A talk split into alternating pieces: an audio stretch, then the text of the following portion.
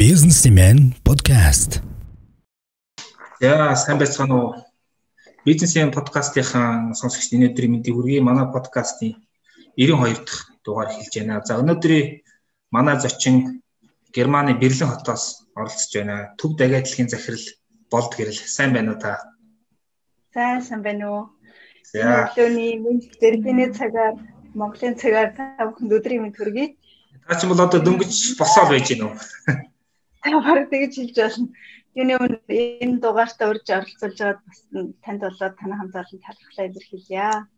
За баярлалаа. За тэгэхээр өнөөдөр бид гурван ярих сэдв бол ерөөхдөө хүний нөөцтэй холбоотой байгаа. За тодруулбал мэрэгжлийн боловсрал, хөдөлмөрийн зах зээл одоо компаниудын хүний нөөц гэсэн тийм чиглэлээр бид гурван ярьснаа. За болд гэрэл захирал маань бол одоо энэ мэрэгжлийн боловсролын одоо чиглэлээр хоёр улсын хооронд хамтын ажиллагааны төслүүдээр голтуу ажилладаг юм хүн байгаа. За тэгээд э, эхлээд би яг хуу таныг Берлин хотоос оролцохыг гэдэг утгаар чинь наа чинь ер нь цар тахлын нөхцөл байдал ямар хөө байна гэдэг талаар та зүгээр манай сонсох сонирхуулаач. Цар тахлын нөхцөл байдал ер нь нэлээд амаргүй байна. Гурав дахь давлгаа явж гин гэж үзэж байгаа. Тэгэхээр бид нар ч өөрөө нөгөө манайх шиг нэгдсэн улсын тогтолцоотой бус холбоот улсын тогтолцоотой болохоор нөгөө 16 мужууд солгон дор дороо нэг өөр өөрсний гэсэн зохицуулалт хийгээд тэр нь нэг улсын хэмжээнд нэгдсэн юм байхгүйгээс бас болж байна гэд дөнгөж одоо өчигдөр эдний холбооны парламент нь юуны юу шинэ хууль баталлаа л да.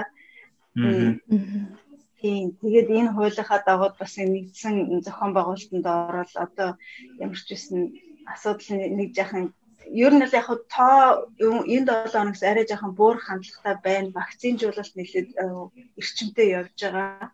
Эднийх ямар ч үс 9 сар гэхэд хүн амынхаа нэг 70%-ийг насан турш хүмүүсийнхаа 70%-ийг вакцин хамруулсан байна гэсэн энэ зорилготой явж байна. Тэгээд одоогийн байдлаар ер нь э, хүмүүс ч их энэ янз э, олон сар үргэлжлэж байгаа байнгын өөрчлөлттэй энэ дүрм журмаас их залхаж ах шиг байна. Ер нь аль аль талдаа асуудал амаргүй байна гэж байна. Хаасайгүй л адилхан л байгаа юм байна л та. За тэгэхээр та манай сонсогчдод өөрийгөө болон одоо төвтэй агентлагийн үйл ажиллагааны талаар товчхон танилцуулаач тий хүмүүс бас мэдгүй зөв хүмүүс өдөө байгаа. За. Ам би унсан газар угаас ус гэд ерөнсөөлөө нэг яхан танилцуулга эхэлж явах юм дуртай болоод байгаа одоо яг тэгэхээр нэг ажиглалт хийгээд гэхүүдээ юу гэхээр манай одоо өвгдээдс маань унсан газар угаас ус маань гэд ингээд танилцуулдаг энэ сайхан уламжлал. Одоо манай хөгжлийн энэ явц иргэншлийн соёл энэ юмнаас болоод биднэрт байхгүй болж байгаа. Тэгэхээр хагас туу ямар нэг байдлаар ийм ийм одоо томьёолоор өөрийгөө танилцуулах энэ үеийнхэн дотор би багтж байгаадаа бас нэг талдаа олзуурхдаг гэхүү дээ. Нэрээ одоо ингээд та бүхэн одоо хоёрын үед ч юм уу эсвэл миний хүүхдүүд ч юм уу ингээд яг энэ уламжлалт байдлаар энэ айгүй дэлхийтэйгээ газар устайгаа өөрсдөө холбосон сайхан уламжлалтай юм аа ингээд байхгүй үнэхээр одоо болохоос өөр аргагүй байгаа болохоор бас би яг энэ нутаг усаараа эхэлж өөрийгөө танилцуулж явах энэ Монгол уламжлалаараа өөрийгөө танилцуулъя гэж бодож чинь би ер нь манай Монголын Швейцар гэж өргөмжлөгдсөн хөсгөл нутгийн хүн л дээ. Аа хатгал хотод төрсөн. Үнэхээр мэдлээд хөсгөл нуурын тунгалаг усанд угаагдсан. Тэгэхээр зэрэг бас нутаг ус зараа хүн ингээд гарахж явж байгааг сайхан байдаг болохоор бидний энэ танилцуулга хийдэг энэ уламжлалч гэсэн их сайхан юм байна гэж боддгийг. За өссөн гэвэл Эрдэнэтэд өссөн. Тэгээд дараа нь Улаанбаатарт most социологоор 3 жил сураад ингээд 98 оны эсвэл ерөөхдөө 99 оноос бас Германд амьдарч байгаа. 2008 онд би төвт агентурыг үүсгэн байгуулад ингээд ажиллаж байна. За социологоор би бол дипломтой социологч биш. Гэхдээ би өөрийгөө дипломгүй социологч гэж боддог л бас тэр үед сурч чадахгүй биш амьдралын бас зайлшгүй нөхцөл байдлаас болоод ийшээ ирээд ингээд сургуулаад үргээгүй Гэхдээ э, одоо ингээд энэ 2008 онд э, агентур үүсгэн байгуулснаас хойш бол өдөр тутмын маань үйл ажиллагаа хэдийгээр манайх Берлинд бүртгэлтэй ийм байгууллага ч гэсэн ерөөсөө гол зорилго нь Монгол орны хөгжлийн түлхүүр болсон Монгол хүнийг хөгжүүлэхэд бүтээхэд яаж бид өөрсдөө хой нэмрээ оруулах вэ гэсэн ийм үйл ажиллагаа явуулдаг. Тэгээд тэгэхээр энэ мэдээж хүний хөгжил гэдэг маань өөрөө асар том өргөн ойлголт шүү дээ. Тэгээд энэ дээр бид нар ямар талаас нь хой нэмрээ оруулах вэ гэд ингээ харахаар зэрэг тухайн компани амжилт, тухайн компани өрсөлдөх чадварт юу нь хамгийн гол нөлөөлж байгаа юм бэ? Хамгийн энэний үндсэн хаана байна вэ гэх юм бол ерөөсөө эцэс хүндээ байгаа тий. Тэгэхээр энэ хүн хүний хөгжүүлэх тухайн компани хүний хөгжүүлж чадсан компани чадаагүй хоёрын хооронд мэдээж асар их ялгаа байна. Нөгөө талдаа өрсөлдөх чадвар сайтай олон компани байна гэдэг чинь угаасаа тухайн орны хөгжлийг өөрөө аваад явж байгаа ийм гол фактор болохоор зэрэг ерөөсөө явж явж хүндээ ялангуяа нэгж ажилчин болгоны хөдөлмөрийн бүтээмж яаж өсөх юм те а энэ хөдөлмөрийн бүтээмжийг өсгөе гэд ингээ харахаар зэрэг тухайн хүмүүс зайлшгүй шаардлагатай байгаа ямар чадамжуудыг бид нар бий болгох хэрэгтэй байгаа гэдэг маш чухал болчихж байгаа юм л да. Тэгээд аваад үзэхээр за тэгвэл энэ хөдөлмөрийн бүтээмжийг өсгөх үз ийм чадамжийг бид нэр хүмүүст бий болгох ёстой юм бол яах вэ гэхээр зэрэг мэрэгжлийн боловсрал ялтчгүй орж ирж байгаа юм л да. Тэгээ ер нь яг одоо би Германд амьдарч байгаа болохоор Германы жишээн дээр нэлээд төлхөө ярих байх л да харцсангуй жижиг улс тийм Герман бол 80 гаруй сая хүн амтай. Гэхдээ дэлхийд эдийн засгийн хувьд бас нэлээд ийм хүчрэг байж чадж байгаагийн энэ дэлхийн хоёрч дайны дайнд ороод ингээд бахан эвдрэл сүрэл энэ бүх юм болсны дараа ч гэсэн эднийх яагаад эдийн засгийн юм богино хугацаанд хүчтэй босгож ирч чадаад байна вэ гэдгийг нэг нууцсынх нь одоо нэг нууц нь бол яалтчгүй эдгээр хүмүүсээ хөдөлгөөн бүтээмжтэй болгох энэ чадамжтай болгох тал дээр хүн герман хүн өөрөө цаанаасаа байглаас ийм чадвартай болоод биш шүү дээ. Яг ийм чадвар суулгаж хүнээ бүтээж чадж байгаа л хамгийн гол гол нь байгаа юм л да. Тийм учраас манайх Германы түншүүдтэйгээ Монгол талын түншүүдтэйгээ хамтарч яг энэ ер нь бол бид Монголынхоо мэрэгжлийн холбоодуудаар дамжуулаад ингээд аж ахуйн нэгжүүдтэй хүрсэн яг тэндээ шаардлагатай байгаа сургалтуудыг зохион байгуулж өгдөг л дөө. Тэгээ энэ одоо 10 гаруй жилийнхаа үйл ажиллагаанд бид нар 4000 орчим Монгол ажилчид менежментийн төвшин хүмүүсийг Германд одоо ийм чадамж сайжир чадамжийн сургалтанд хамруулсан байна. Монголдо бол нэг 10 мянга орчим хүнд э, хүрсэн байна. Ингээд би бас та бүхэнтэй өнөөдөр энэ уулзалтанд зориулж яхаа бас нэг өөрсдөө статистикийг гаргалаа л да. Одоогийн байдлаар мэрэгжлийн үндсэн сургалтаар гэвэл манад нэг 100 орчим Монгол охид залуус Германд төрөл бүрийн мэрэгжлүүдээр суралцж байна. Тэгэхээр э, энэ хугацаанд манайх э, бас нэг Монгол улстай барин тавин хийцэн нэг зүйл маань юу байдгүй гэхээр ямар ч байсан мэрэгжил одоо энэ дээд мэрэгжлийн академик мэрэгжлийн биш яг мэрэгчлээ боловсрлоор олгогдож байгаа энэ мэрэгчлүүд дээр бид Монголоо бас нэг дэлхийн түвшинд гарахад баггүй хувь нэмрээ э, оруулсан гэж боддгоо л да юу вэ гэхээр та бүхэн бас сонссон байх. Одоо voice skills гэдэг мэрэгжлийн ур чадвар одоо мэрэгжлийн ур чадварын дэлхийн арга бол 2 жил тутам болдог тэмцээн байдаг. Энэ нь 2016 оноос хойш манай Монгол залуучууд ингээ ороод явж байгаа. Тэгээ 12 оноос бас ийм арга хэмжээ болдог. Бид нэр энэ арга хэмжээнд орж Монгол хүн чаддаг, мэддэг гэдгийг бас баталгаажуулах хэрэгтэй байна гэж ингэж хаа хаана төр засаг хувийн хвшилтэд хандаж ингэж манайх энэ тэмцээнд оролцдог болсон Монгол хүмүүс мэдэн чадна гэдгийг бас харуулдаг болоход хой нэмрээ оруулж ирсэн болохоор бас нэг талдаа хамт олноороо бахардгийн ингээд бас амжилтаа явж байгаа залуучуудаар залуучуудаараа ч гэсэн бас нэг бахархах ийм байр одоо суурийг фундаментыг тавьсантай баяртай байдаг. За баярлалаа. Тэгэхээр Герман улс гэдэг бол одоо яг яг 20 дугаар зуунд монголчууд ингээд шинэ ертөнцид хөл тавиад хамгийн түрүүнд одоо нөгөө нөгөө сэхэтнүүдийг бэлддэг одоо нэг газруудын нэг болсон шүү дээ. Одоо их зохиолч нацагт орж эхлээл одоо нэг жим гарсан тий одоо сэхэтнүүд бэлддэг тийм нэг улсын нэг нь бол одоо яхахгүй Герман тий. Тэгэхээр та ингээд зүгээр одоо бараг 20 гаруй жил ингээд гадаадд амьдраад тэндээс ингээд Монголч Монгол орныхоо одоо хөгжилд мэрэгжлийн боловсрал төврөнгө оруулах байдлаар ажиллаж байна. Тэгэхээр би танаас ингэж асуух гэдэг юм л да. Одоо Монгол хүн гэж хинбэ гэж тэгтээ энэ дур нөгөө нэг Чингис Мингис гэж ярихгүй нөгөө нэг холын ярихгүй зүгээр. Орчин үеийн одоо энэ хөдөлмөрийн зах зээл дээр Монгол хүн гэж юм хийн те. Тэр чадамж талаасаа потенциал талаасаа өрсөлдөх чадвар талаас ер нь хин бэ? Хэн байх боломжтой юм бэ? Энэ дээр та ямар бодолтой байдаг Гэхдээ бид нар бүх боломж нээлттэй байгаа. Хамгийн сайхан юм нь юу вэ гэхээр зэрэг бид нар ямар ч үсэн энэ бас 90-ад оны энэ өөрчлөлт цаг үе улс төрийн шинжилэл энэ байдлыг бас бид нар ашигтай ашиглаж эргэлтэнд оруулж бид нар эдийн засгийн хувьд ч гэсэн бас шин замаар ингээд явж байгаа дэлхийг бид өөрсдөө нээлттэй болсон байна тий. Тэгэхээр ямар ч үсэн бид нар бол хаанаас ч хинээс ч дутхгүй бүгдээрээ сэтгэдэг, бүтээдэг ийм ард түмэн тий.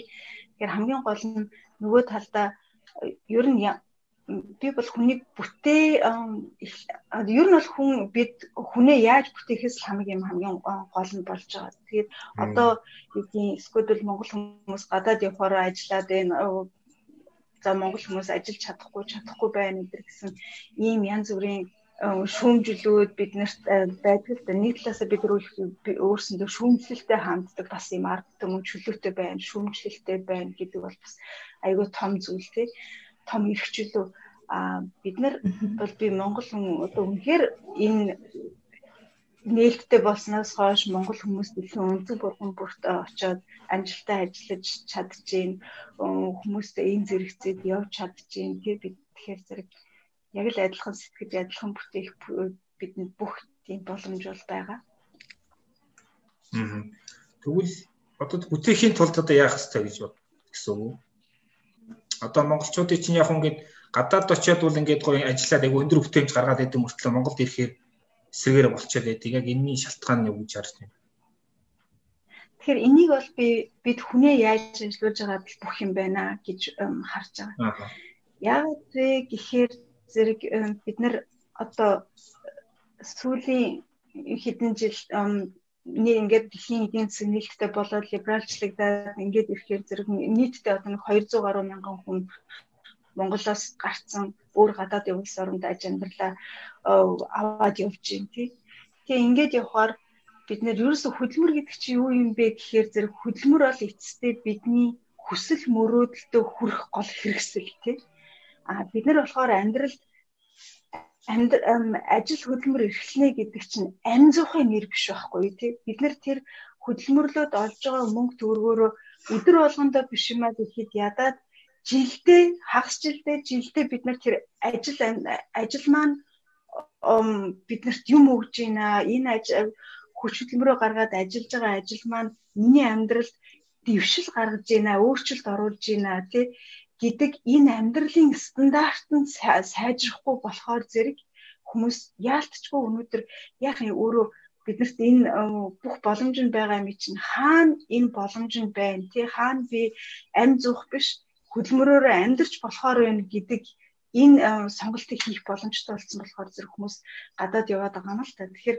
нөгөө талдаа би өөрөө бас бизнес эрхлэгчтэй би өөрөө бас нэг 4 5 ажилчтай ингээд бас хэдэн жил зүтгэж явж байгаа ийм хүн. Тэгэхээр юу гэдгийг би бол бизнес эрхлэгч талаас ажил олгогч талаас бид нөр өөрсөндөө маш их дүгнэлттэй хариуцлагатай хандах хэрэгтэй гэж боддог.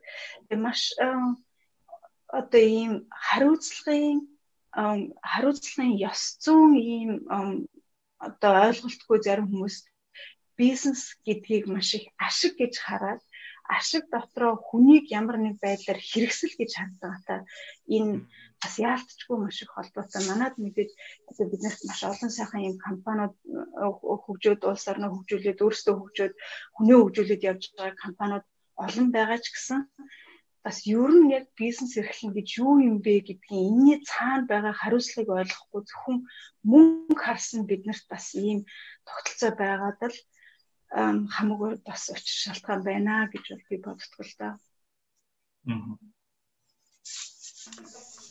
Тэгэхээр Мишельд хүний нөөцийн тогтолцоо холбоотой асуулт байгаа х тий. Тийм. Ер нь одоо мэрэгжлийн боловсрал эзэмшиж байгаа хүмүүсийг бол манад нэг арай өөрөөр хардаг тийм хандлага байгаад байдаг шүү дээ тий. Тэнгүүт яг энэнтэй холбоотой Монгол улсад мэрэгсэн боловсон хүчний тухай үндэсний хэмжээний хүний нөөцийн бодлого гэж юу н байд юм уу? Тэг байхгүй бол яагаад бидэнд байхгүй вэ нвэ? Та энийг юу нь юу хардаг вэ? Бодлого байлгүй яах вэ? Манайх ч бол төр засагта бүх төрлөөрөө бүх чиглэлээр бид нэр бодлоготой, хуультай хэрэгжүүлдэг хөтөлбөртөө ийм улс шүү дээ тий. Тэгэхээр яг нэг талдаа нөгөө төр яг бидний өдөр тутмын амьдралтай энэ холбоотой юмдаа бас бидрийг оролцуулахгүйгээр нэг талдаа асуудал их шийдэгдэж яваад идэг болохоор зэрэг бид нэр бас бид нар бодлогогүй юм байна. Бид нэр ерөөсө болох болохгүй байгаа юм байна гэж харах юм зүйл их байх шиг санагддаг л да. Одоо манад ер нь энэ мэрэгжлийн боловсрал гэдгийн ач холбогдлыг ойлгоцсон улс орноос хийгдэж байгаа үзүүлэлт маш их бий л дээ. Хөтөлмөрийн яамн дээр бол энэ асуудал төрийнхөө хувьд зохицуулагдаад ингээд бодлогын төвшөнд явж идэг. А сүүлийн үед мэрэгжлийн холбоодууд манай компаниуд бас энэ үйл ажиллагаанд оролцсон нэлээд идэвхтэй болж байгаа. Ер нь би Монголд явж байгаа энэ дэвшлүүдийг би би аль болох манаа дээр би түрүү хэлсэнтэй бас бид нэр өөрсөндөө шүүмжилтэй ханддаг энэ бол бас эрхчлөөний бас айгүй том ололт гэдэг тийм а нөгөө талдаа биднэрт гарч байгаа ололтыг ололтоо бид нар би одоо ялангуяа гадаадд байгаа хүний хувьд Монголд байгаа ололтыг бод би олж харах аюул талтай. Хүн гэдэг угаасаа өөрөө нөгөө урмын амтан гэж ярьдаг шүү дээ. Тэр үүднээсээ хийж бүтээж байгаа, хийж бүтээхийг зориод өдрийн бодол шүнийн зүйл болоод ингээд зүтгэж явж байгаа энэ бүх хүмүүс хүмүүст бол ганцхан урам л хэрэгтэй тийм манад бол бид нар урагшилж байгаа явж байгаа гэхдээ мэдээж болохгүй зүйл их байгаа учраас бид нар байнгын юм нийгэм хилцүүлэг явагдчих нь бол аягүй чухал да. Тэгэхээр мэрэгжлийн боловсрал дээр нэрээ ялцчихгүй одоо түрүү өөрөө ч асууж байгаагаар энэ ажил хөдөлмөр хийн гэдгийн хөдөлмөрийн үн цэнийг бид нэр айгүй хүүхэд байхаас нь ойлгуулахгүй зөвхөн л ингээл одоо даргалт хийгээл явж явах юм бол тий карьер гэдэг юм юу гэж ойлгох гэдэг хөдөлмөр гэдэг юм юу гэж ойлгох гэдэг юм гэдэг маань өөрөө хамгийн том асуулт байгаа байхгүй тий. Тэгэхээр зэрэг өнөөдөр хин нэгэн хүч хөдөлмөрөөр урсгаад ажил хийж чадж байгаа ажил хийгээд өөрийгөө авч явж байгаа энэ хүн болгонд бид нар хүндэтгэлтэй хандах хэрэгтэй тий. Тэгэхээр зэрэг юу гэдэг барилга дээр ажиллаж байгаа болоо муу ажил хийж байгаа хүн, годомж цэвэрлж байгаа бол муу ажил хийж байгаа хүн, дэлгүүрийн лангуун дээр зогсож байгаа бол одоо юу гэдэг нэг ийм байдлаар бид нар тэр хөдөлмөрийн хүнд хөдөлмөр хөдөлмөрийг хайрлах, хүндэтгэх энэ асуудал маань биднэрт дэндүү ийм карьер, дэндүү баяжих те дэндүү амжилт гэдгийг бид нэр мөнгөөр амжилт гэдгийг бид нэр хит ийм карьерээр харддаг болсонтэй холбоотой юм уу гэж боддог л доо. Тэгэхээр одоо ингэж ээж аавдыгаа ч гэсэн бид нар ингэ харахаар зэрэг одоо яалтчгүй ихэнх ээж аваад хүүхдтэй бид нэр сайн сайхан хүсэж байгаа. А нөгөө үүнтэйгээ холбогдуулаад яаж юм гэхээр зэрэг хүүхд нь сайн сайхан явах нь бол ерөөсөө дарга байх, менежер байхын байх л тийм л юм хийж ивэл хүн болоод төрснийх нь гавьяа юм шиг. Төрүүлээд байгаа болохоор нөгөө талдаа энэ мэрэгжлийн нэр хүндүүд энэ олон сайхан ажил мэрэгжлийн нэр хүнд бас жахан хүүхэд залуучуудын дунд тийм хүн бид нар бид нар ч гэсэн ийм одоо ажил хийж байгаа хүндээ хандж байгаа хандлага маань бас тийм байх ч одоо наад захын гэхэд бид нэр ресторанд ороод би надад анзаардаг нэг зүйл гэдгүү гэхээр ресторанд ороод бид нэр ингээд үйлчлүүлж байхдаа тэр хүнийг одоо хүн гэхээсээ илүү те одоо нилээн тэр хүн бас л бид нартай адилхан ажил хөдөлмөр хийгээд явж байгаа яг ийм тэр нэг төвшөнд тэр хүнийг авч үзэхээсээ илүү юу гэх аа энэ нэг хоол зөөж байгаа хүн гэсэн хандлагаар хандж байгаа ч юм уу ийм тохиолдол айгүйх байд одоо хамгийн наазахын жишээ л ихэд байна шүү дээ тэгэхээр би гэж боддгоо гэвэл бид нар ер нь хөдөлмөр гэдэг ойлголтоо шинжлэх болсон байна л гэж юуны өмнө бас хэлмээр байна. Таны ярианаас айгүй гой санаанууд гарч ирж байна л да. Та түрүү карьер гээд бас цухас хэлээ. Ер нь яг карьер гэж яг одоо таны бодлоор юу юу хэлэх гээд тий одоо эсвэл одоо айгүй том том сургууль төгсч бол гинт дарга менежер яваад амжилттай карьер хийжлэх үү а эсвэл зүгээр тэр хүн одоо хар бор ажил хийж байгаа туршлага хөрөгдүүлээд ингээд аажмаар дээш явах хилээд гинүү энийг та карьер гэдэг юу гэж ойлгох хэвтэй. Тийм. Би өөрөө хөдөлмөрийг бол бидний карьер гэх юм өмнө түрүү нөгөө ярьжсэн хөдөлмөр гэдэг юу юм бэ гэдгийг бүгдээрээ аваад үзэх юм бол хөдөлмөр гэдэг маань бол ерөөсөө л энэ хүсэл мөрөөд хүн болгон бид нар хүсэл мөрөөд л да. Сайн сайхан амьдрах бид нар цорын ганцхан бүх хүний яг нэгдмэл зорилго нь бид нар сайн сайхан амьдрах тий.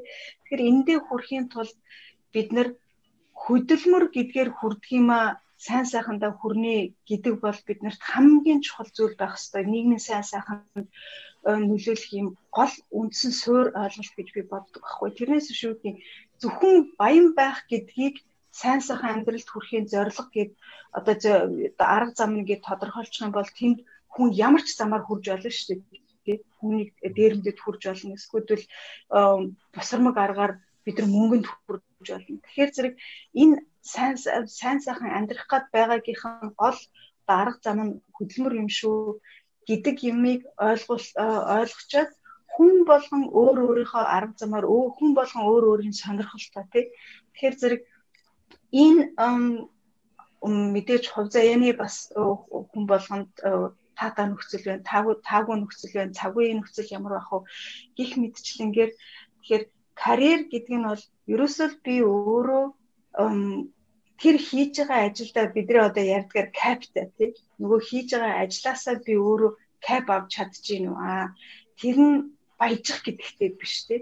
Тэгэхээр зэрэг өнөөдөр нөгөө аз жаргал гэж юу гэхээр зэрэг хүн өглөө ажилдаа яваад орой ажилласаа баяр хүртэг гэртээ ирэхийг аз жаргал гэж хэлнэ гэсэн байдаг шүү дээ тий.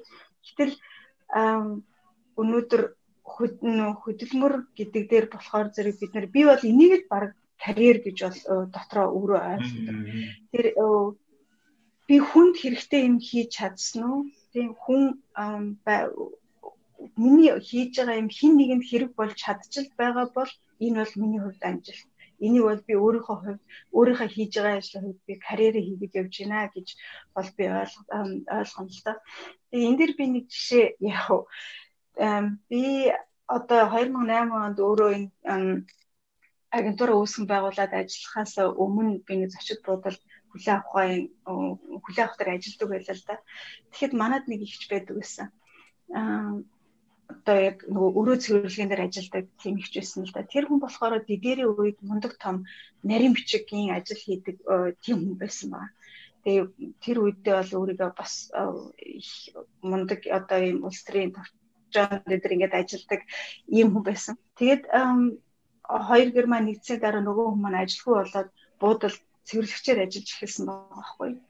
Тэгээд тэр хүн яадаг байсан бэ гэхээр зэрэг манай буудлын амжилтын хамгийн гол юм надаас хамаар. Манай буудалд ирж байгаа хүн болгон сэтгэл ханамжтай байх нь энэ өрөөнд орж ирээд ямар цэвэрхэн байхаас энэ өрөөг би яаж цэвэрлснээс хамаарна тий. Тийм учраас энэ буудлын ерөөсөө амь амьдрал хамгийн чухал элемент нь би. Би энэ ажлыг сайн хийж явах юм бол манай буудлын амжилттай хүн болгон сэтгэл хангалуун гарна гэж энэ хүн ажилдаа тэгж ханддаг. Тэгж өөрөө бусадтай хариуцлага тавьж ажиллаж чаддаг тийм хүн байсан байхгүй. Тэгээд би хамгийн анх тэр хүмүүс хүн нэрээ ямар ч ажил хийж исэн хийж байгаа ажлынхаа учир утгыг ойлгочоод тэгээд эндээ ийм хүн ажилдаа капитал хандна гэж ямар сайхан юм бэ? Энэ чинь баг карьер юм биш үү гэж би бол хамгийн анх өөрөө э, бас э, хамгийн энгийн хүнээс би ийм хамгийн өөртөө хэрэгтэй ойлголтыг олж авч ирсэн л та. Аа тэгэхээр э, та түр одоо гол санаал яваад байна л да. Ингээд хөдөлмөрийг нөх хүндэтгэх хайрлах одоо тийм одоо хандлага соёл биднэрт аюу муу төлөвсөн юм байна та ер нь таа бизнес гэхээр л ашиг одоо баян амьдрах ч гэдэг юм дандаа тэр тал руугаа явчихад. Тэгэхээр яг одоо компаниуд аж ахуйн нэгжийн төвшөнд яг энэ хандлагыг буулгаад ирвэл тэр компани хүний нөөц төр хөдөлмөрийг хүндэтгэх хайрлах тий одоо тэр ажилласаа кайф авах, жаргалтай байх тэр соёлыг ер нь яаж суулгах вэ? Энд дээр та ямар ямар зөв одоо бодолтой. Тэгэхээр компани өөрөө авч явна гэдэг маань маш том хариуцлага тий. Аа одоо ингээд манай дээр болохоор одоо юу гэдгийг би бол яг герман талаас нь эхлээд нэг жоохон жишээ ярьчих юм бол зүгээр юм болов уу гэж бодож байна л да. Компани авч явна гэдэг хариуцлага гэдгийг хүн бид нэр хүнийг ерөөсө бүтээн гэдгээс л хамгийн их чухал юм байгаа болохоор тэр компани авч явах хүнийг ч гэсэн бүтээн гэдэг бол бас өөрөө их чухал нийгмийн хариуцлагын асуудал байгаа байхгүй.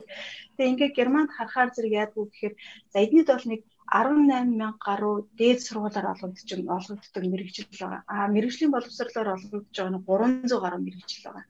Тэгэхээр энэ мэрэгжлийн боловсролоор олгогдож байгаа мэрэгчлэрээ хүн сайн сайхан явхад тэгдгийн янз бүрийн компани байгуулад ингээд үүсгэн байгуулах ийм ажил хийхэд биднийд ерөөсөө ийм янз бүрийн тусгай зөвшөөрөл энэ төр гэж нэг шаардаад байхгүй а компани байгуулах гол үндсэн критерийн юун дээр тавьж өгдөг вэ гэхээр зэрэг за та одоо энэ мэрэгчлэрээ гол нь мастер байх хэрэгтэй зүгээр нэг үндсэн мэрэгжил эзэмшсэн хүн ямар нэг компани байгуулах ийм бас шаардлага тавихгүйгээр яаж ийнө гэхээр зэрэг За ямар нэг мэрэгчлэр та мастер одоо бол өсчөнч байдаг юм уу, тогоочч байдаг юм уу, ингээд мастер байгаад компани байгуулах юм боломжтой байх жишээ тийм. Тэгэхээр энэ тэр мастерын сургалт гэдэг юм нь өөрөө яадгүй гэхээр зэрэг хүнийг сургахад одоо энэ дээр болохоор дадлагжуулагчийн сургалт гэж байдаг л да. Тэгэхээр хүнийг хөдөлмөр сургахад хүн өөрөө суралцсан. Аж ахуйн нэгжийг өөрөө авч явахад тэр хүнийг сургаж өгчөөд За одоо танаас бид нар тусгай зөвшөөрөл ямар янз бүрийн юм ихэд байхгүйгээр та компани байгуулж болно гэд ингэчихэж байгаа байхгүй. Тэгэхээр эднийх болохоор яаж юм гэхээр нэг талдаа нөгөө компани байгуулах хүн гэдэг маань ямар ч байсан бизнесийн удирдлага гэдэг юмд одоо бизнесийн удирдлага гэдэг юм бид нар ихэнхдээ бол ихтэй сургуулаар ингээд олж авдаг ийм том одоо боловсрал гэж ойлгодог бол ийшээ бол ерөөсөө энэ мэрэгжлийн боловсролоор явж байгаа хүмүүс байсан ч гэсэн бизнес удирдлагатаа энэ бизнес удирдлагын нэг хамгийн гол юм нь юу байна гэхээр зэрэг дадлагжуулагч байх хүнийг сургахын тулд хүнийг хөдөлмөрт төлөвшүүлэхийн тулд хөдөлмөр сургахын тулд та өөрөө ийм байх ёстой шүү гэдэг юмд сургачаад нөгөө хүнд компани олгох эрхийг олгодог байхгүй.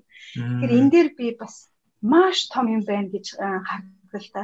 Тэгэхээр бид нар яг энэ дээр суралцаагүй байгаа болохоор манай Монгол компаниуд бид нар ихэнхдээ яаж харддаг гэхээр зэрэг залуучуудаа голоод идэх тийм хүрээд ирэхээр зэрэг өө одоо энэ залуучууд юу ч чадахгүй юу ч мэдхгүй тэгээд нэг баахан мөнгө ярьсан карьер ярьсан ийм хүүхдүүд хурж ирдэг. Гэт энэ маань болохоор зэрэг нэг талдаа бид нар юу харагдаж байна гэхээр зэрэг нөгөө компани байгуулна байгуулад явна гэдэг маань түрүүчийн бас ярьж байгаа нэг хариуцлага гэхээр системээрээ бид нар ямаараа юм харахад өөр аргагүй болчихж байгаа байхгүй юу?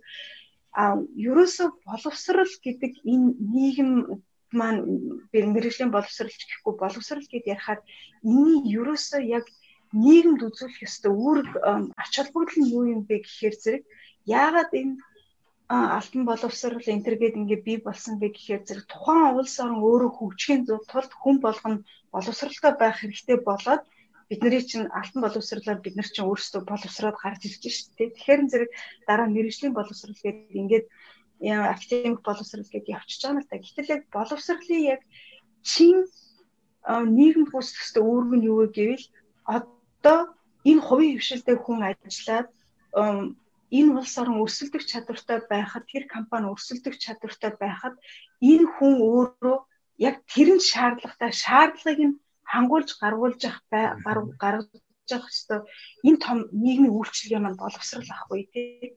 Гэтэл бид нар яаж юм гэхээр зэрэг нөгөө компаниуд маань боловсрал гэдгийг ингэж харддаг учраас надад үйлчлэгээ үзүүлэхийн тулд төр хүнд боловсрал олгож байгаа юм биш гэдгийг ойлгоогүй учраас тэр боловсрал олгож байгаа газар руу бид нар өөрсдөө хандахгүй байгаа байхгүй. Өөрөөр хэлбэл ерөнхий боловсролын сургуулийнхаа одоо суур боловсролынхаа тухайд ч байсан гэсэн ерөнхий мэрэгжлийн боловсролынхаа тухайд ч байсан гэсэн бизнес эрхлэгч маань надад хэрэгтэй хүний төр бэлдэх гээд энд үйл ажиллагаа явж байгаа учраас энд би яг гардан оролцож би яг хэнийг хүлээж байгаа юм бэ тий ямар хүлээлт байгаа юм бэ яаж сурмаар байна гэдэг юм дээр бизнес эрхлэгчид бид нэр өөрсдөө оролцохгүй байгаа болохоор тэнд нэг хэсэг хүүхдүүдийг бэлдээлээдэг нөгөөдөл нь яг хинд юу бэлдэж байгаа мэдэхгүй мэрэгжлийн сургууль дээр баахан бэлтгэдэл төрөөс нөгөө татварын орлогоор гарч байгаад зардал маань гараал идэг тий. Гэтэл яг энэ орлогоос нь орж ирж байгаа зардлаар нь танд хэрэгтэй байгаа хүнийг бэлдэж өгөх гэж байгаа л ерөөсөө яг голдрол нь бол ийм ийм шүү дээ. Тэгэхээр энийгээ бид нар бас ойлгохгүй болохоор зэрэг тэр болгоо нөгөө бизнес эрхлэгчд маань энэ учир холбогдлоо бас ингээд ойлгоод ирэх юм бол энэ боловсрал дээр нь ямар шаардлага тавих энэ дээр нь эсвэл би өөрөө яг яаж орж ажиллаж энэ хүнийг бүтээхэд би өөрөө өөртөө хүлээлттэй байгаа юм уу бүтээхэд оролцох уу гэдэг маань нэлээд өөр болоо явчихна л да. Тэгэхээр герман компаниуд нөгөө эднийх чинь нэг юм хос тогтолцоо гэж ярьдаг шүү дээ. Мэргэжлийн боловсролын хос тогтолцоо гэдэг нь ерөөсөө л ажил нь суралцах ийм процесс эднийд явагдаж байгаа. Цэвэр learning by doing тий. Мэргэжлийн сургалт гээд ер нь бол шууд хөдөлмөрийн гэрээ гэж ойлгож байна. Хүүхдүүд тэгээ сургалтын гэрээ хийчээд нөгөө хүүхдэд сар болгон сургалтын цалин олгоо. Одоо сургалтын цалин олгоод нөгөө хүн чинь өөрөө одоо манайхаар түрүүн би хэлсэн те 100 орчим ингээд хөө залуучууд охтууд энд суралцж байна гэж. Тэгээд тэгэхээр зэрэг нөгөө компани чинь өдөр тутам нөгөө хүнийг ажилуулад а нөгөө талдаа мэрэгжлийн сургууль дээр нөгөө хүнийг боловсруулад ингээд нөгөө хүний бүтээгээд гараад ирэхээр зэрэг яаж юм гэхээр нөгөө хүн мэрэгжил эзэмссийн дараа дагалдан суралцах ямар шаардлага тэр хүний ямар юм хийх ёстой чадах ёстой гэдэг юмыг бүгдийг чадж байгаа хүн маань нөгөө мэрэгжлийн боловсролынхаа дараа шууд маргаашнаас нь ажилчин болоод яг тэр гүйцэтгэлээ хийгээд бүтээмжээ гаргаад ингээ явчихж байгаа байхгүй. А гэтэл бид нар яаж юм гэхээр зэрэг нөгөө энэ боловсролын тогтолцооноос хол яваад байгаа болохоор нөгөө хүүхд маань хурж ирээд биднэрт гологдохоос өөр аргагүй байгаа байхгүй. Яг гэвэл яг чамаас яг юу хүлээж байгаа ямар хүлээлт хэрэгтэй байгаа юм бэ гэдгийг бид нар нөгөө хүндээ ойлгохгүй ингээд бие биенийхээ төлөө юм шиг мөртлөөсөө яг бие биентэйгээ уулзчихгүй ингээд юм яваад байгаа болохоор зэрэг тэг хамгийн гол хохирогч нь юу болж байгаа гэхээр залуучууд маань байгаа байхгүй би бол залуучуудаа хэлдэг энэ бол та нарын буруу биш ээ манай тогтолцооны буруу хүмүүстэй та нарыг бид нэр ингээл одоо ийм л хүн болгосон байна тэгэхээр зэрэг одоо биднэрт бол залуучууд руугаа чичээд чи мэдэхгүй чадахгүй байна гих биднэрт бол ирэх байхгүй байхгүй. Сүүлийн энэ 20 30 жилд бид нар залуучуудаа ийм л байдлаар бүтээсэн байна. Тэгэхээр ийм л юм бид нар юу ургуулсан төрийг л хүлээж авч байгаа болохоор одоо энэ дээрээ бид нар илүү их өөрсөндөө юу гэдгийг шүүмжлэлтэй хандаж эргэж харж хүнээ хүнийг бид нар бүтээхэд өөрсдөө илүү их гар бие оролцох хэрэгтэй юм байна гэдгэл бол ер нь хамгийн чухал байгаа юм л да.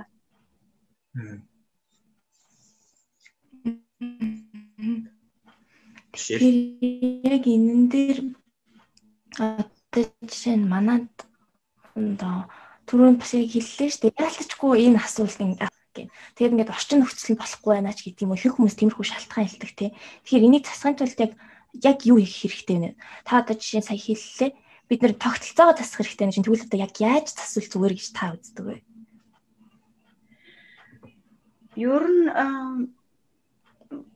за би мэдээж одоо яг тогтолцоо засах энэ төр гээд тэгвэл нэг тийм айхтар энэ бол өнөө маргааш одоо миний бас э, хийчих ажил биш тийм. Тэгэхээр яг энэ юм болохгүй байгаа юмыг олж харж дуу хоолойгоо хүргэж бусдаа ойлгуулах ажил хийж явах нь бол одоо миний өөрөг миний хийж байгаа ажлын бол зорилго багхгүй юу тийм.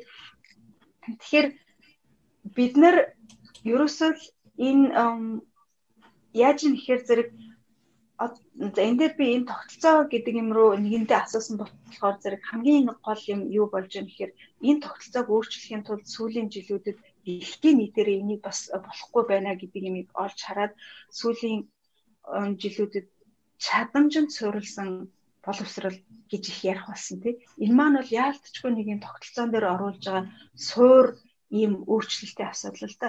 Яг л гэхээр зэрэг би одоо сая ярьлаа ш нөгөө боловсрал дээр бид нэр өөрсдөө оролцохгүй болохоор зэрэг бидний хүлээлтэнд одоо хүрсэн хүн гарч ирч чадахгүй байна гэд. Тэгэхээр яасан бэ гэхээр ерөөс энэ нөгөө олон улсын эдийн засгийн хамтын ажиллагаа хөгжлийн байгууллага гэж байдаг тийм.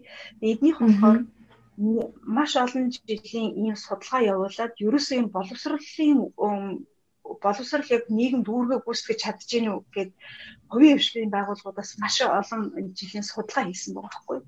Тэгсэн чинь чадахгүй байгаа юм байна гэдэг нь тодорхой болоод ирэхээр яа энэ байгууллагаас ямар ерөнхийдөө санаачлага 90-ад оны үед гарсан бэ гэхээр ерөөсөө бид нэр хүүхдүүдэд мэдлэгэл олгоод байгаа болохоос биш. Чадамж олохгүй байгаа юм байна. Гэдэг тодорхойлолт гаргаж ирсэн байхгүй. Тэгээд эндээсээ юу гэсэн бэ гэхээр зэрэг ер нь бол бидний бүгд боловсролыг мэдлэг олгох олгох зөвхөн мэдлэг олгох биш. Чадамж олгодог ийм бид нар тогтолцоо болгож ижил энэ боловсролын нийгэмд гүйцэтгэх үүргийн үүрэг одоо яг жинхэнэ утгаараа бий болох юм байна гэж үздсэн байгаа юм бол та. Тэгэхээр зэрэг чадамж гэж юу юм бэ гэдэг тодорхойлтыг энэ дээр бас ярьж хэрэгтэй байна л да. За бид нар мэдээлэл аваад мэдээллийг боловсруулад мэдлэг болгож байгаа тийм. Тэр мэдлэгийг олж авч байгаа мэдлэгийг бид нар хэр зэрэг ашиглаж чадж гин үү, хэрэглээ болгож чадж гин үү гэдэг маань өөрөө чадамж байхгүй. Тэгэхээр баахан одоо бид нар нөгөө ихтэй сургуулийн диплом өөрчилсөн ажилгүй хүмүүс байдаг. Баахан дипломгүй ажилчид бий болгочлоо гэдэг байгаа маань яг юу байна вэ гэхээр зэрэг нөгөө талдаа нөгөө хүмүүс маань мэдээж номын дуу сонсцсон тэр хүмүүст мэдлэг байгаа юу гэвэл байгаа. А гэхдээ тэр мэдлэгийг яаж хэрэглээ болгодог юм бэ гэдэгт бид нар залуучуудаас сурах өөрөөр хэлбэл чадамжгүй хүмүүсийг гаргаад байгаа байхгүй. Тэгэхээр энэ бол миний бодлоор маш сүүлийн жилүүдэд олж харсан бас том ололт гэж би боддог л да. Тэгэхээр энэ чадамжин суурилсан сургалт гэдэг нь зөвхөн мэрэгжлийн боловсрол дээр биш бүр одоо энэ ерөнхий боловсрол дээр хүртэл ингээд яригддаг болчоод хаа хаана энэ асуудлыг нэлээд өндөр түвшинд тавьдаг болж байна тий. Тэгэхээр би бас энэ чадамж гэдэг юм юмны юмыг бас манай компаниуд өөрсдөө өөрөө өөрсдийнхоороо одоо яг ямар чадамжтай хүн юу чаддаг хүн хэрэгтэй байгаа юм тий гэдэг талаас нь энэ мэрэгжлийн боловсролынхаа тогтолцоонд өөрсдөө илүү орж ирээд хоёр талаасаа нэг талдаа бэлтгэж өгж байгаа мэдээж бас газар байна, төр мэрэгжлийн сургуулиуд нь байна. Энэндээ компаниуд маань илүү зөвхөнтэй оролцоод ирэх юм бол яг л одоо нөгөө таарсан имийг бэлдэж өгөх гэдэг шүү дээ. Тэгэхээр зэрэг бид нар мэрэгжлийн сургуулиас эдэр юу хараад байна гэхээр ерөөс залуучуудаас алин лир чавга юу гэдгийг бүх юм ургадаг нэг л модыг хараа хүлээгээд суугаад байгаа байхгүй юу тий. Гэтэл яг тэр нөгөө модыг ургуулхад тэр үр үндсийг тариад ургуулхад өөрсдөө бид нар арчлахад нь оролцохгүй байгаа болохоор зэрэг ингээд хоёр талын нэлийн том асуудал гарч ирээд байна л гэж харж байгаа. Тийм болохоор зэрэг энэ боловсролын мэрэгжлийн боловсрол олгож байгаа энэ асуудалтай компаниуд бид нэр өөрсдөө ажил оролцож бидний оролцоол энд чухал юм байна гэдгээ ойлгоод ирэхээр зэрэг компаниудад ч гэсэн нөгөө хүнтэйгээ яаж ажиллах юм залуучууд гэдэг чинь өө ийм ертөнц байгаа юм шүү дээ гэдгээ хүртэл их олж харж би энтэй харилцаа ойлголцол нэхэд үүсэж байгаа анзаардаг л та.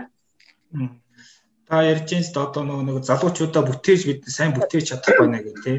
Тэгэхээр бол одоо нөгөө залуучуудын бүтээх нэг талаас боловсролын байгууллага нөгөө талаас одоо тэр нэг хувийн хвшлээ компаниуд их одоо нэг хорш тэдний хамтын ажил айгуу чухал тийм. Манайх болохоор ингээд нэг талд нэг судлаачд ингээд баахан конференц судалгаа энтер гээл хурал зөвлөгөө яваад байдаг. Нөгөө талд нөгөө нэг компаниуд ажилтаа бэлдэж чаддгүй өрөөд ирэхээр дандаа түүхий тийм чадамжгүй таны хэлж байгаа шиг тийм хүмүүс ирдэг. Тэгэхээр энэ асуудлыг ер нь та юу гэж харж байна? Яагаад ингэж хамтарч ажил болдгоо юм бэ? Тийм яг нэг талдаа яалтчгүй бас тэгэл эн чинь нэг хөгжлийн асуудал байх л да ойлголтын асуудал одоо Германд гэхэд Европ руу ажил дээр хөгжил ингээ 2 300 жилийн хөгжил явагдсан байна. Ингээд эндээс хүмүүс яалтчгүй энэ бид нар оролцохгүй бол болохгүй юм байна гэдэг юмаа өөрсдөө зайлшгүй шаардлага олоод харцсан болохоор энэ хүмүүс чинь энэ мэрэгжлийн хос сургалт гээд өөрсөн дээр хүнээ аваад сургаад өөрөө өөрсдөө одоо яг мэрэгжилт хүнээ өөрсдөө бойжуулаад авдаг энэ ажил руу орсон байгаа хгүй. Тэгэхээр яаж юм гэхээр одоо ер нь бол Германы Германд ерөнхий боловсролын сургуулиуд дүүргээд гаргаж байгаа залуучуудын нэг 60% нь мэрэгжлийн боловсрол боловсрол руу орж ирж байгаа юм л да. Тэгэхээр ерөөсөө л өнөөдөр дэлхийд дахинд шилдэг хүний төлөө одоо шилдгийн шилдэг бүтээлчийн бүтээлч хүмүүсийн төлөөх өрсөлдөөс маш эрчимтэй болж байна тий.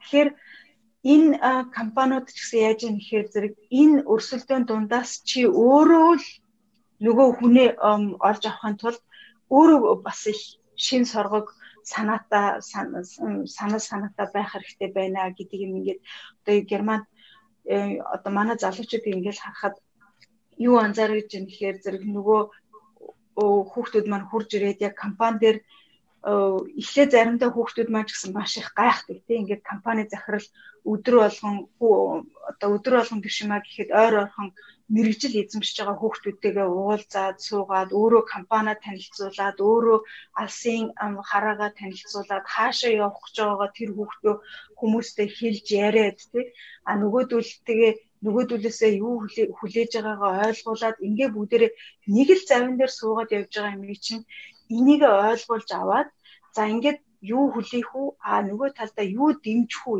яаж тэр хүнийг одоо ингээд энэ завин дээр суугаад хамт явахын тулд чи ийм байх хэрэгтэй байгаа. Тийм учраас би чамайг ийм болгоё гэсэн энэ харилцан бие бинийгээ дэмжиж өгж байгаа энэ тогтолцоо бол үнэхээр бас түрүүн би хэлээтэй энэ зайлшгүй явцад би болсон байгаа юм л та. Тэгэхээр манад энэ бол нэгэнтэй эрт орой хизээ нэгэн цагт энэ энэ бид нэр ямар энэ л замаар явна. А гэхдээ бид нэр одоо энийг энэ зам руу илүү ойрхон ингээд орчих юм бол залуучуудаа одоо хамгийн миний нэг том харамсаж харж байгаа зүйл юу байна гэхээр зэрэг одоо гадаад руу манай Монгол ажиллах хүч ингээд гараад яваад байх юм бол Монголын бүтээл одоо Монголд хэн хөгжлийг бий болгох вэ те тэр үүднээсээ одоо манай компаниудын хувьд Монгол хүнийхээ төлөө эндээс нэгч болов энэ бүтээмжт хүнийг алдахгүй байхын төлөөх энэ ойлголцол ойлголцол маш их бий болж бид нар энэ залуучуудаа тулж ажиллах ажил маань ажил маш их чухал болж байгаа байхгүй. Тэр өөрөөр хэлбэл залуучуудаа шүүмжилчихэд өөр юу ч чаддгүй мэддэггүй тэгээд нэг их цантай хүмүүс э, ирж ийна гэдэг асуу асуудлаар асуудалтай биш. Энэ хүмүүс маань яагаад ийм болоод байгаа юм бэ? Энийг өөрчлөх өөрчлөхийн тулд би яаж оролцох юм бэ? Гэдэг үүднээсээ бид нар оролцоод ирэх юм бол их өөр болно л доо. А ер нь ингээд энд ирсэн байгаа залуучуудаа ингээ харж хахад би ийм байдаг. Зарим мэрэгжилдээ дургу одоо юу гэдгийг мэрэгжилдээ дургу хүмүүс ч гэсэн яалтчгүй тэр амь амьдралын шаардлага тэр нэг компанид ажилд орсон бол тэр хүнийг тэр ажилд капитал болгох юмыг тэр дарах бол өөрөө бас хийж болдог байхгүй. Тэгэхээр ингээд манай тэр ирсэн байгаа хүүхдүүд дундаас нэлээд олон юм гоё жишээнүүд байдаг л та. Хүүхдүүд яаж юм гэхээр зэрэг өдөр болгон ингээд компани дарга маань натаа харьцсан гэдэг чи би бол Монголд мэдхгүй ингээд олон л газар ажиллаж исэн. Нэг ч удаа компани захирал натаа дуурч үзээгүй тий.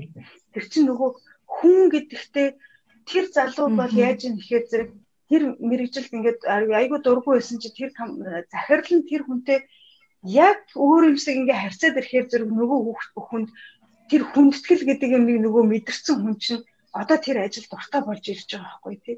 Тэгэхээр зэрэг ингээд өчүүхэн юмар бас бид нэр хүнийг татах ийм хүртэл боломж байдгийн байна гэдгийг харагдаж байгаа байхгүй тий. Би нэрэл одоо одоо дарган дугуйч үзээгүй хүн хүнтэй захирал нь ингээд байнгын харьцаад харьцаанд ороод ирнэ гэдэг чинь тэр хүнд аягүй том ихтгэл аягүй том хүндэтгэл хүндэтгэл бий болж байгаа сэтгэл төрөөд ихээр хүртэл хүнд хандлага чинь маш өөр болж шүү дээ. Ер нь бол орчин үед хамгийн гол одоо skills нөгөө урж одоо чадвар юу байх вэ гэхээр зэрэг одоо эмпати тий гэдэг юм бол бас хамгийн ажил олгогчд байх ёстой нэг чадвар гэж үздэг дээ тий. Тэгээд энэ бас нэг ийм иймэрхүү бяцхан бяцхан жишээнүүдээр ч гэсэн бас анзаарэгдэж байна гэж би хардаг. Одоо тий за Мишка. За энэ дээр бас хөдөлмөрийн үнэлэмжийн тухай та ямар бодолтой байдгийг жишээ нь одоо манай улсад одоо ингэ залуучууд ерөөхдөө зөндөл байгаа дээ тий. Гадны одоо өнөр хөгжилтэй мэдээж эдийн засгийн хувьд бол ялгаатай. Гэхдээ тэнд очиод ямар ч гэсэн одоо нэг газар зөөгч хийгээд ч юм уу байрныхаа төлбөрийг төлөөд амиа зугаад иж болж байгаа. Монгол болохоор болдоггүй тий. Тэгсэн мөртлөө компаниудад чадварлаг мэрэгчлэнтэй байх шаардлага байдаг. Тэгвэл ягаад одоо юм мэрэгжлийн боловсралтай чадварлаг боловсруучдыг аваад а чи дээд боловсралгүй юм гэж харахгүйгээр ч юм уу магадгүй хандлагаа өөрчлөөд тэгээд ингээд аль алиндаа өгөөтэй аваатай явж болох тийм боломж байгаа юм шиг санагддаг байхгүй юу? Та яг юм хөлбөмбөгийн үнэлэн үнэлгээ одоо цалин хүнсний тал дээр юу ямар бодолтой байдаг вэ? Тийм манай Монгол улсад угаасаа хөдөлмөрийн хөлсний доод түвшин гэдэг уул нь бол тогтоцсон байдаг шүү дээ тий. Одоо 300 мянган төгрөг байгаа тий. 300 мянган төгрөгөөр өнөөдөр хинч амьдрах боломжгүй гэдэг нь бол ойлгомжтой. Аа тэгээд энэ хөдөлмөрийн үйлсний доод түвшингөөр би ямар ч үсэн хүнд цалин өгж байгаа юу өгж байгаа гэд би хөдөлмөрийн үйлсэн дээр нэг надад эмзэгэлж их их муухай сонсогддог хизээч бид нэр ийм хэлэхгүй болоосоо болёо гэж хүмүүс уриалмаар нэг ажил олгогчтой уриалмаар нэг зүйл өгдөг гэвэл би тэр хүнийг тижээж байгаа гэж ингэж ярддаг ийм хандлага биднэрт айгүй байдаг аахгүй. Гэтэл таны бизнесийн амжилтанд хүрэх амжилтанд хүрэхэд чинь танд тий тань дээр ажиллаж байгаа энэ хүнийг та энэ хүнийг тижээж тэр хүнийг тижээж байгаа гэдэг чинь зүгээр л амин зуух мөнгө өгөхөд хангалттай гэсэн тэр хүний шууд айгүй ядуу ажил олгогчийн ядуу сэтгэлгээ шууд хараг энэний ард байгаа байхгүй тий. Тэгэхээр зэрэг ерөөсөө л нөгөө хүн ам одоо өнөөдөр хөдөлмөр гэдэг бол ам эний ийм асуудал гарч байгаа юм л та. Бид нар ажиллахын төлөө амьдарч байгаа мó эсвэл амьдрахын төлөө ажиллаж байгаа мó гэдэг чинь бас айгүй суур асуудал асуулт болчихж байгаа байхгүй тий. Бид нэр амьдралаас баяр баясгалан энэ сайн сайхан бүх юмыг ансахын тулд бид нэр амьдрахын тулд хөдөлмөрлөн. Тэгэхээр энэ амьдрахын амьдрахын тулд хөдөлмөрлж байгаа юм бол би амжихын тулд ажиллах биш би амьдрахын тулд ажиллах хэрэгтэй байхгүй тий. Тэгэхээр зэрэг нөгөө цалин хөлс гэдэг юм чинь угаасаа хүнд амжих нөгөө байн ур тормоогоор хой ур тормоогоор хой тормоогоо нөхөн гэдэг үг тий. Тийм байдлаар ингэж яваад байх юм бол нөгөө хүн нэг жилдээ хоёр жилдээ тэр ажиллаж байгаагийн үр дүнд тэр хүний амьдралын стандарт амьдрал нь ямар нэг байдлаар дээшрэхгүй байх юм бол өнөөдөр хинж хүнийг хаанч тогтоож чадахгүй. Тэгэхээр өнөөдөр компаниуд бид нэр энэ хамгийн үнэт баялаг болсон хүнээ тогтоох дээр бид нэр өөрсдөө тодорхой арга барилд орохгүйгээр ингээл ор дуртай үедээ нэг хүнийг аваад нөгөө хүний дур дургу үедээ хөөж гаргаал ингээл ерөөсө байнгын сэлгээтэй байдаг ийм газар нөгөө хөдөлмөрийн бүтээмж гэдэг юм байхгүй байхгүй. Тэгэхээр зэрэг энэ бүтээмж гэдэг үзүүлэлт үзүүлэлтнээс мэдээж хөдөлмөрийн үнэлгээ гэдэг юм маш их гарна тий. Би түрүү хэлсэн шүү дээ. Энэ бүтээмж гэдэг ямыг бий болгохын тулд ямар чадамжтай хүн хэрэгтэй юм бэ гэдэг чинь яг энэ бүтээмж гэдэг юм чинь ганцхан мэдлэгтэй хүн гаргадаг байхгүй тий. Чадамжтай, чадвартай хүн энэ бүтээмжийг гаргадаг. Тэгэхээр зэрэг өөрөөр хэлбэл ийм хүн бий болгохын тулд танаас хөлс шаардна, танаас төвчээр шаардна тий.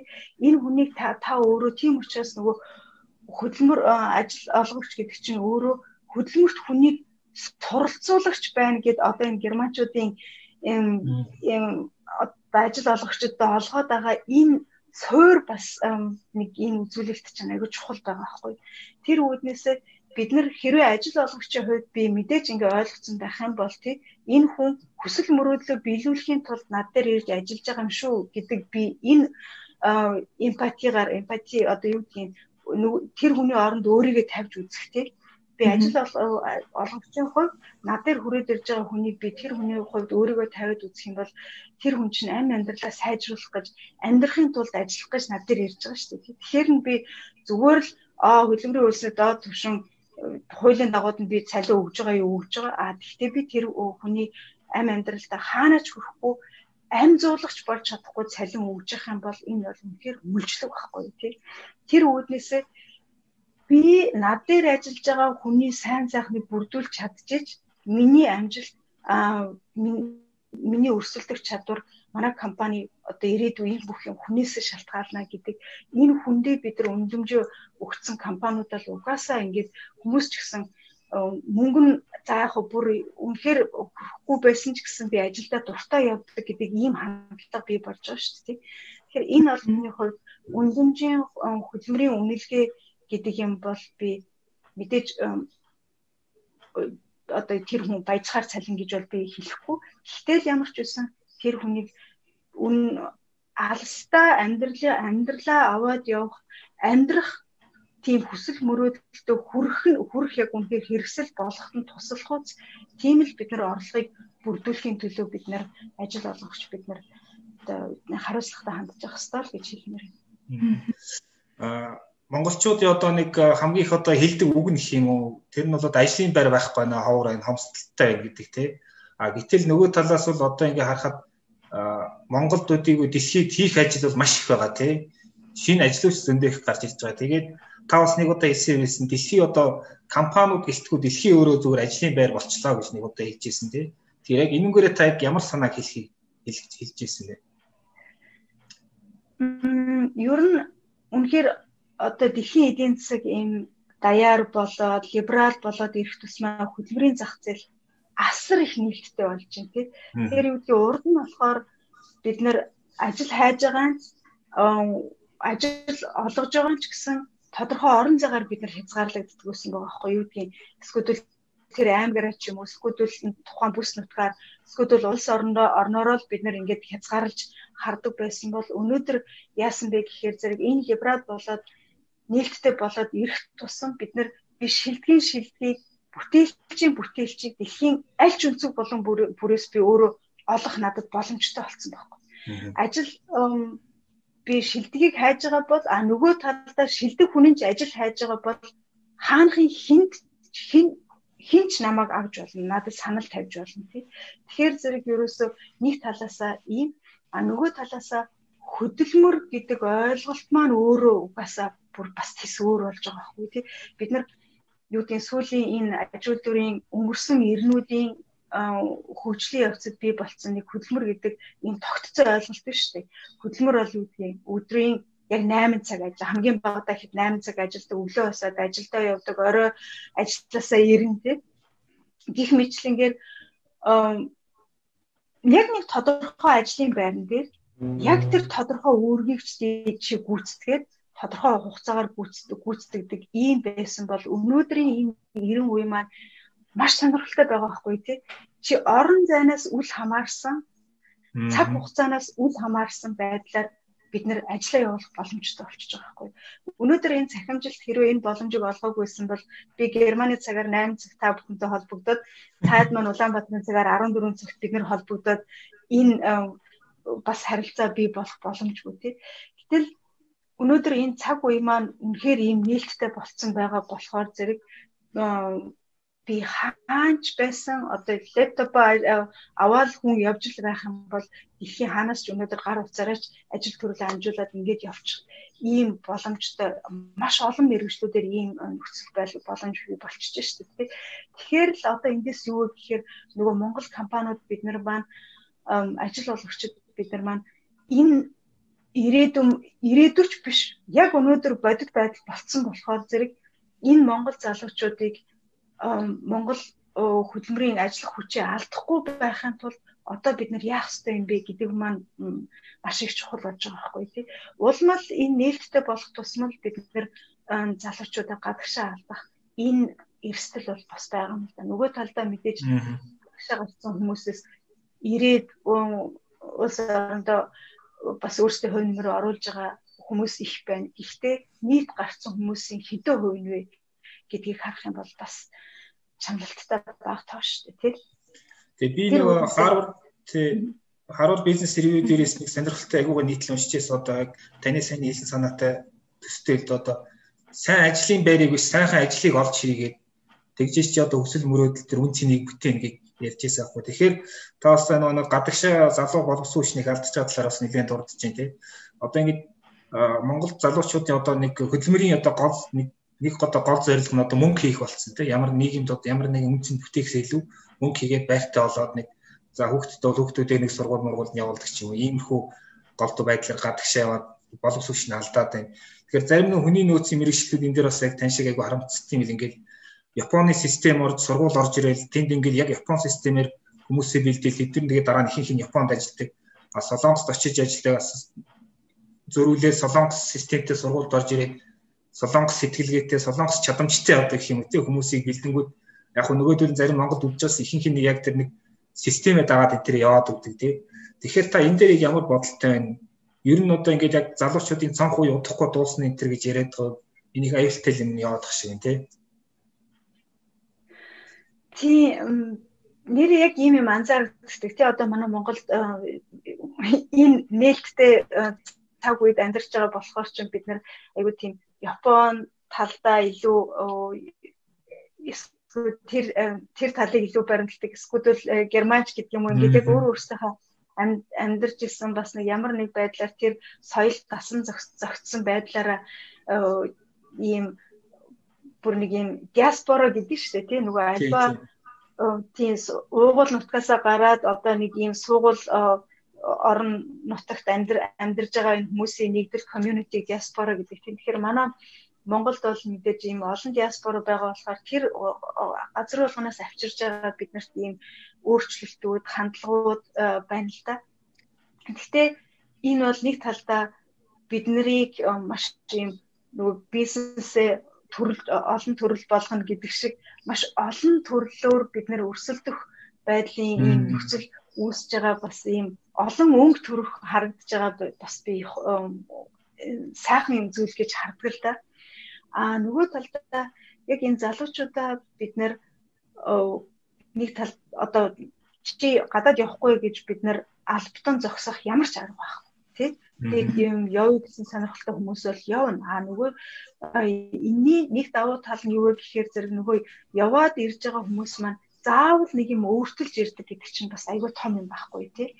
Тэгэхээр энээр нэг сонио жишээ ярихад ер нь хүмүүсийг одоо л бид нар гадагшаа явуулах биднэрт ийм давлгаан байгаад байна уу гэсэн чинь ер нь ололт амжилттай болж исэн газрууд ийм зүйл маш их байдаг байсан билээ сонь зүйл гэвэл дундад зууны үед германчууд яадаг байсан бэ гэхээр зэрэг юм янз бүрийн мэрэгчлийн холбоотод үүсч эхэлсэн байгаа юм л да тэр үед. Тэгээд тэр үедээ яадаг байсан гэхээр зэрэг ямар нэг мастер багш дээр очиод нөгөө манай анхны яг дээр шав ордог гэсэн. Яг ингээд шав ороод багш би тань дээр ингээд сурья гэд. Тэгэхээр багш нь сургаад яадаг байсан гэхээр өөр нэг жил сургацсны дараа тэр нь яадаг байсан гэхээр зэрэг за чи мэрэгжлийн бадарч гэж байдаг байсан байгаа байхгүй тэр үед дундад зуунд бүр яг тийм мэрэгчлээ. Тэгээ тэр хүмүүс яадаг байсан гэхээр тэр орон нутгаа орхиж гараад хамгийн багадаа гэхэд нэг 50 км хамгийн цаадалтаа гэхэд тэгэл 50 500 км хэдэн километр явж чаддгийг өөр орчинд очиж нөгөө хүн ажиллаж байгаад буцаад нөгөө мастер багш дээрээ ирж юу сурснаа тайлхинд өгсөн байгаа байхгүй. Тэгэхээр зэрэг тэр тэрний том давуу тал нь юу байсан бэ гэхээр зэрэг нөгөө мастер багш ч гэсэн нөгөө сурж байгаа хүн ч гэсэн маш олон шинэлэг зүйлийг дандаа олж авдаг гэсэн. Нөгөө яваад ирсэн хүн заавал нэг юм олж ирдэг байсан байна л да. Тэгээ энэ нь болохоор зэрэг нөгөө инновацид айгүйх нөлөөлдөг байсан байгаа байхгүй. Тэгээ би яг энэ үүднээсээ бас нэг юм түүхийн одоо энийг ингээ хараад манай Монголд ч гэсэн бас нэг яг ийм үе явц байна да гэж хардаг байхгүй. Тэгэхээр өөрөөр хэлбэл яваад ирж байгаа хүн болгон нэг санаа өөрчлөөд ирж байгаа нэг инновацийн инновацтэй толгойдоо аваад хүрээд ирж байгаа энэ бүхэн бол бас биднийг урагшлуулах нэг л ийм түлхэц гэж би бол би боддог л доо нэг талаас яваад ирж байгаа. А нөгөө талдаа түрүү хэлсэнтэй явж байгаа явах гэж байгаа хүмүүсийг бид нар албатлан таслан зогсоох ийм боломжгүй болохоор зэрэг нөгөө залуучуудаа л аль болох хүрэх нөгөөдүүлийнхаа нөгөөдүүлтэйгээ өөрсдөө бид нар тулж аим тулж ажиллаж ингэж чадахгүйгээр бид нар маш олон хүмүүсийг алдах юм боломж байгаа. Тийм учраас миний хэлэх гээд байгаа гол уриалга юу вэ гэвэл хөдөлмөр одоо ажил олгогчид бид компани захирлууд ялангуяа хүний нөөцөн дээр сууж байгаа хүмүүс бид яах ёстой вэ гэвэл одоо энэ залуучууд руугаа хүрсэн ийм ажлыг бид нэр өөрсдөө энэ боловсрал дээр очиж бид нэр өөрсдөө яг энэ талбар дээр нь очиж ажиллах хэрэгтэй болж байгаа байхгүй. Тэгээ сүүлийн үед ажил мэргэжлийн чи баримжаа энэ төр гэдэг чи одоо их яригдах болсон шүү дээ. Тэгээ энэ ажил мэргэжлийн чи баримжаа гэдэг нэг манад голдуул ингээл төрөөс бас ингээл хийх гээл үзээлэн л та. А энэ дээр маань юу дутагдж байгаа гэхээр зэрэг яг ажил олгогчид бидний компаниудын оролцоо маш их тотмог байгаа. Энэ дээр ер нь одоо ийш Герман, Австри, Швейцар энэ төргээд энэ хосолсон мэрэгжлийн боловсрол хамгаалсан газар бол яаж юм гэхээр зэрэг нөгөө шилдэг толгой шилдэгүүдийн төлөөх тэмцэл их хурц явагдаж байгаа учраас бүр сургууль дээрээс нь очиж нөгөө компаниуд өөрсдийгөө танилцуулаад хинээс юугаараа би илүү юм энэ компани цаана хэн байдгийг ямар үнэт зүйл байгаа юм те намайг татах ямар боломж нь байгаа юм гэдэг мессежийг аль сургууль байхад нөгөө компаниуд өгөөд эхэлж байгаа байхгүй. Тэгэхээр зэрэг эн чинь ингээд хүнээ татах өөрөөр хэлэх юм бол тэр өнөөдөр хөдөлмөрийн зах зээл дээр бид нэр мэрэгжил хайд ямар мэрэгжил илүү хэрэгтэй байгаа энэ мэрэгжлэр ямар компаниуд байгаа гэдэг манай Монгол хүүхдүүд маань энэ Монголынхаа үндэсний хөдөлмөрийн зах зээлийн ямар ч ойлголтгүйгээр мэрэгжил сонголт хийх гэдэг байгаа байхгүй. Тэгэхээр эн чинь айгүй ийм ноцтой асуудал байгаа юм л да. Тэгэхээр зэрэг өөрөөр хэлбэл ийм юмаа мэдэхгүй байгаа болохоор зэрэг нөгөө хүүхдүүд юу мөрөөдөд байгаа гэхээр зэрэг Google, өө тэр Герман, тэр Америк тий ингээд энэ ийм мөрөөдөл айгүй бий болчиход байгаа юм. Гэвтэл одоо Монгол компаниуд бид нэр аль сургууль дээр нь тэр хүүхэд мэрэгжлийн сонголт хийх энэ амьдралын бас нэг чи аюу том шийдвэр шүү дээ тий. Энийг гаргах гад байж хаас нь өмнө одоо энэ хүмүүс бол яаж юм гэхээр зэрэг сургууль дээр нь очиод за манай компани манай төв даримтур бол ийм юм шүү. Бид нар ийм хөө ингэж хөгжиж ирсэн. Цаашдаа бид нар ингэж хөгжих гэж байна. Одоо ийм ийм хүмүүс биднэрт хэрэгтэй байна. Бид нар чамайг ингэж бас хөгжүүлье, боловсруулъя гэд ингээд хандаад ирэхээр зэрэг нөгөө өөрт нь хандсан хүн гэдэг чинь шал өөр дээ. Тэгэхээр зэрэг бид нар юу нь Монголд бол нэг MCS ч гэдэг юм уу одоо хідэн оюу толгой энэ төр гих мэтлэнгээр хідэн том компанийнхаа нэрийг мэдчихээн. А тэрнээс биш яг ямар салбарт ямар өөр компаниуд байгаа гэдэг талаар энэ ойлголт маань залуучуудад мэдээлэл нь байхгүй байгаа болохоор зэрэг энэ бас гадагшаа урсгал урсгал бас их байгаа. Тэгэхээр энэ дээр бол би одоо яг танаа бас энэ портал бизнес эрхлэгчдэд бас ийм мэдээлэл янз бүрийн олон талын би танай подкастуудыг бас сонссон л да олон талын ийм мэдээлэл өгөөд ийм бас гүүр болоод ажиллаж байгаад би танарт бол маш их баяртай байна. Тэр ялангуяа Тэгээ энэ дээр уучлаарай. Энэ дээр яг би яг лавсруулж асуух гэдэг л одоо нэг гадаадад ингээд том сургуулиуд төгсөөд ирсэн одоо олон залуучуудыг сонсож байхад ингээд Монголд очихоор ингээд миний хөдөлмөр ирээс үнэлэхгүй байна. Тэр ингээд гэж ярьдаг. А нөгөө талаас тэр нэг нөхдөө чи тэнгэрийн тэнгэр юм яриад хөрсөндөө буучихгүй тэгээд ир болцсон гэж айгүй олон залуучууд мундаг мундаг сургууль төгсчөөд одоо мэдлэг олж ирчээд буцаад яваад өгдөг тий. Энэ дээр та ямар бодолтой? Миний нэг тэр нэг мэдээлэл зохион байгуулалтын асуудал юм байгаа шүү дээ. Тийм би энэ дээр харин сүүлийн үед айгүй харцсангуй гайгүй болж байна гэж би харж байгаа. Ер нь бол ингээд манай бизнес эрхлэгчдийн сэтгэлгээ хандлах ч гэсэн маш их өөр болж байгаа л да. Сүүлийн нэг юу гэдгийг за 10 жилийн өмнө тэр бол үнэхээр асуудал юм байсан. Нөгөө бас нэг өөр газар очиод юм сонсцсон өөр арга барилд дадсан хүн маань нөгөө юу гэдэг залуу хүнийхаар бол уулыг эргүүл уулыг нураагаад усыг эргүүлээд үгийгээл Монголд очиж байгаа шүү дээ. Тэгэхээр зэрэг чи бол хинж биш шүү.